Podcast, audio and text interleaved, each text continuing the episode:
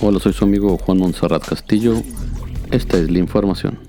Esto es Inforrío de Tamaulipas, el podcast.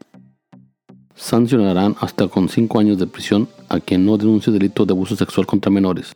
Para brindar más y mejor condición de seguridad a las niñas, niños y adolescentes, el diputado Gerardo Peña propuso establecer en el Código Penal de Tamaulipas que a las personas que le conste la comisión de un delito de abuso sexual o violación en perjuicio de un menor de 15 años y no lo denuncie, se implementará una pena de 2 a 5 años de prisión y una multa de hasta 17.300 pesos. En la sesión de este miércoles, el Congreso, de nombre del Grupo Parlamentario del PAN, plantó la adición del artículo 279 dicho Código Penal resaltando que su deber es garantizar la protección integral de los derechos de los menores tamaulipecos. La presente iniciativa tiene por objeto sancionar con pena privativa de la libertad y multa a quien constándole la comisión de los delitos de abuso sexual o violación en perjuicio de una persona menor de 15 años no acuda ante la autoridad competente para denunciar el hecho. Esto con la finalidad de proteger la integridad física, sexual, emocional y psicológica de las y los menores tamaulipecos. El gobernador por la mañana en rueda de prensa anunció que la eliminación del fideicomiso afectará a miles de tamaulipecos. 37 de los 109 fideicomisos que podrán ser eliminados por el Poder Legislativo de la Federación impactará de forma directa e indirecta a beneficiarios tamaulipecos en áreas relacionadas con el campo, educación, medio ambiente, cambio climático, cultura, deporte, defensores de los derechos humanos, periodistas, entre otros. El gobernador Francisco García Cabeza de Vaca reiteró que junto a las entidades que conforman la Alianza Federalista presentaron una serie de controversias constitucionales en la Suprema Corte de Justicia de la Nación, así como una lluvia de amparos por parte de los usuarios o beneficiarios de los fideicomisos que el legislador federales pretende extinguir a fin de defender al Estado y sus municipios en materia financiera y presupuestal. Y vamos a, llevar a cabo la implementación de acciones legales para defender a nuestros estados y municipios en materia financiera y presupuestal con base en el, el análisis que hemos realizado del PEF 21 y la desaparición de los fideicomisos. Cuando se, se pretende extinguir un fideicomiso, lo que se hace primero que nada es saber con qué cuenta ese fideicomiso cuáles son los activos con los que cuente, cuáles son los recursos con los y quiénes son los beneficiarios. Se mandan llamar, se analiza, se hace una lista y ahora sí, no se puede extinguir sin antes de solventar a los afectados. Eso no puede ser. ¿Qué creen que hicieron aquí? El agandalle total. Agarraron los 68 mil millones de pesos en calidad de mientras, lo concentran y después ponen un transitorio diciendo, bueno, se va a dar un tiempo de seis meses para extinguirlo. No, primero es el 1, luego el 2, luego el 3. Vaya qué tipo de agandalla está realizando el gobierno central federal al recortar los fideicomisos y afectar pues, a al campo, a las organizaciones sociales, periodistas también van incluidos en el paquete. Vaya, vaya. Por otra parte, a nivel nacional, la comunidad científica protesta por la desaparición de fideicomisos para el desarrollo de proyectos. Mientras tanto, María Elena Álvarez Puyola, titular del Consejo Nacional de Ciencia y Tecnología, CONACIT, defiende la propuesta que impulsa la mayoría de Morena por eso desde CONACIT estamos de acuerdo con ello y esto no implica que se van a disminuir o que va a faltar recursos para la ciencia, todo lo contrario. En este nuevo régimen de la cuarta transformación, el desarrollo científico, tecnológico y la innovación se están apoyando eh, como nunca y además está uh, haciéndose de una manera más transparente, más eficiente y más eficaz. Por otra parte, pero también en, en el ámbito educativo, el rector de la UAD da positivo a COVID-19.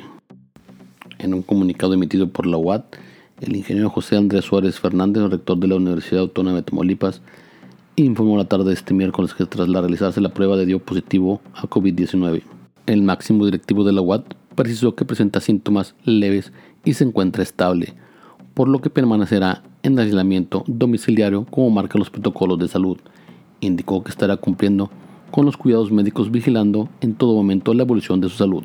COVID-19 desencadena en Reynosa violencia y desempleo. Los efectos que ha dejado el paso de esta pandemia por el COVID-19 son graves, ya que se han desencadenado problemas como violencia económica dentro de los hogares, desempleo, cierre de negocios y empresas, entre muchos más que traen consigo afectaciones dentro del entorno familiar. En este sentido, Carlos Peña Ortiz, presidente del sistema Di Reynosa, aseguró que este factor ha sido el principal denuncia en la Procuraduría de este organismo, afirmando que las mujeres que han sido violentadas son atendidas en el albergue para la mujer, lugar en el que pueden quedarse el tiempo necesario con sus hijos. Bueno, nosotros obviamente hemos estado recibiendo muchísimas llamadas en el tema de violencia doméstica en los últimos meses. Como ustedes saben, se ha este, incrementado este, este problema con el encerrón que se ha dado a toda la sociedad en estos últimos meses, pero por eso estamos invitando y todos los días hacemos un llamado a las comunidades en los diferentes sectores que visitamos a que hagan las denuncias correspondientes, darles la certeza a todos de que las denuncias son anónimas y que nos pueden hablar al 923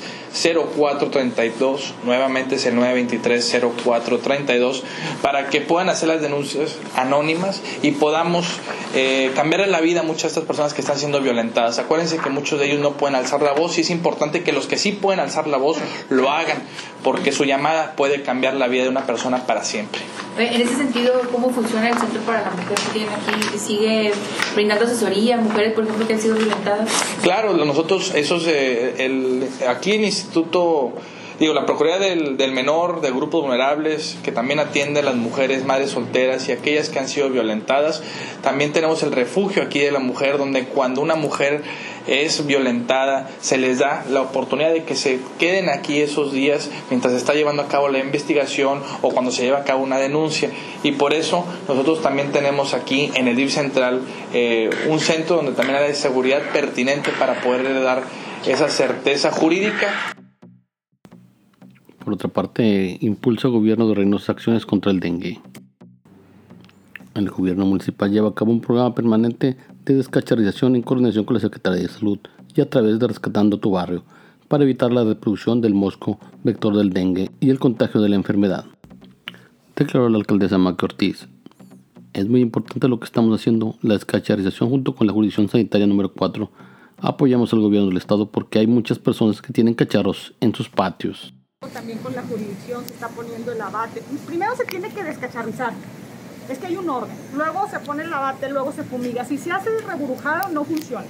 Y eso es lo que estamos haciendo en todas las colonias, trabajando y llevando el programa y llevando a las personas que estén fumigando. Pero tiene que darnos la sociedad quitando los cacharros con agua, porque si no, pues en ese momento los matamos y luego siguen, ¿no? Es importante que la gente de las colonias mantenga limpias sus áreas. Súper importante, no nomás sus áreas de patio, sino si ven afuera un cacharro tirado, una llanta, todo eso, todo lo que acumule agua ahorita es importante en esta época pues, de huracanes que tenemos, ¿no? ¿A dónde, ¿A dónde se pueden dirigir para solicitar la fumigación en su colonia? Ahí se pueden dirigir a la Ceresol o al DIF, pero estamos haciendo en toda la ciudad de todas maneras. Siguiendo en el tema de salud, Gerardo Peña lanza reto para cambio de hábitos alimenticios. Con el fin de tener una vida saludable y mente sana, el diputado local presidente de la Junta de Coordinación Política del Congreso de Tamaulipas, Gerardo Peña Flores, ha lanzado un reto para la ciudadanía en general, el cual consiste en bajar de peso de manera adecuada y llevando el apoyo de gente profesional. El diputado local precisó que este reto estará vigente solo en Reynosa y si este programa llega a tener buen resultado, pudiera estar expandiéndolo en otros municipios. Convocatoria a través de redes sociales, eh, en lo particular a través de, de, WhatsApp, donde pues mucha gente se ha estado adhiriendo afortunadamente y la convocatoria, el programa es justamente cambiar hábitos, tratar pues obviamente de tener una vida más sana, sabemos que a veces es difícil cambiar eh, pues las costumbres, pero me parece que mucha gente, y así lo estamos sintiendo, está tomando eh, con mucha seriedad el hacerlo. Y bueno, desde el hecho de sacar análisis pues obviamente de sangre, desde tomar obviamente lo que es el peso, las medidas y ver cómo ¿Cómo? A través de una dieta balanceada, a través de algunos ejercicios que se les recomiendan, bueno, cómo va cambiando estos hábitos para bien, para mejorar pues la salud. Eh, ahora sí que cuerpo sano, mente sana, pues obviamente hace una mejor vida para todos y lo que estamos tratando de motivar es eso. Eh, y bueno, pues tratando de poner la muestra, uno mismo, le estamos entrando también al reto y bueno, pues ahí vamos avanzando. El 12 de octubre es cuando se da el banderazo de salida y bueno, pues además habrá desde luego reconocimientos y premios para aquellas personas que van demostrando que van avanzando en el reto y que van mejorando su condición. Así que bueno, pues aquellos que nos escuchan eh, y que estén interesados, pues a través de las redes sociales búsquenos y ojalá que puedan participar. Bueno amigos, esto ha sido todo por hoy. Agradezco la colaboración de Yurena Salias, César del Castillo para la elaboración del podcast de Inforrio Tamaulipas.